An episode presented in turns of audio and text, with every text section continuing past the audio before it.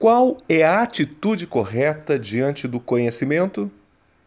Paulo Freire tem uma resposta belíssima para essa pergunta. O educador sustentava que todo conhecimento tem história. Em outras palavras, todo conhecimento é datado. Trata-se de um saber que é relevante hoje, mas que vai deixar de ser amanhã.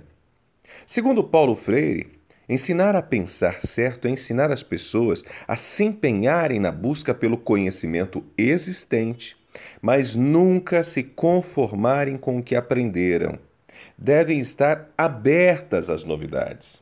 Nossa atitude nunca deve ser de culto, como se fosse uma sacralidade o conhecimento existente. Veja só como isso é atual. Esse pensamento de Paulo Freire é fantástico, porque veja só o que dizem os especialistas em mercado e pesquisadores dessa sociedade tecnológica. O que eles dizem? Dizem que apenas vão sobreviver e serão bem-sucedidas aquelas pessoas que estão abertas ao constante aprendizado.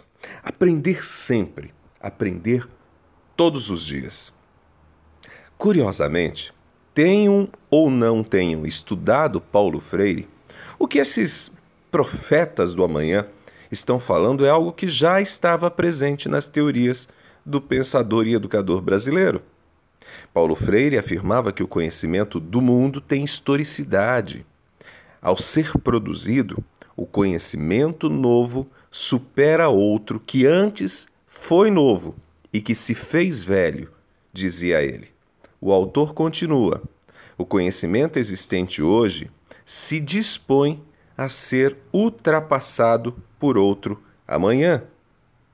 Quando observamos o mundo em que vivemos e todo o movimento das ciências, notamos claramente essa substituição dos conhecimentos.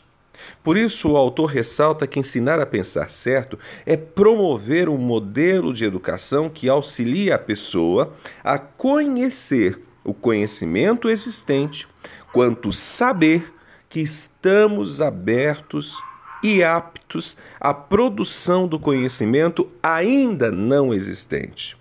Ou seja, todos nós devemos estar em constante busca pelo conhecimento já produzido, mas ao mesmo tempo devemos aprender a nos manter abertos ao novo inclusive dispostos a produzirmos esses novos saberes.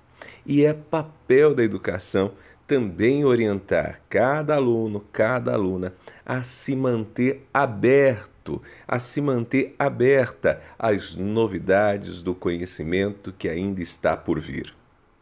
Eu sou Ronaldo Neso. Este assunto de Paulo Freire e outros episódios da nossa conversa sobre Paulo Freire estão disponíveis no meu blog ronaldoneso.com. Ao longo desta última semana, coloquei todos os episódios ali disponíveis já produzidos e certamente outros ainda virão.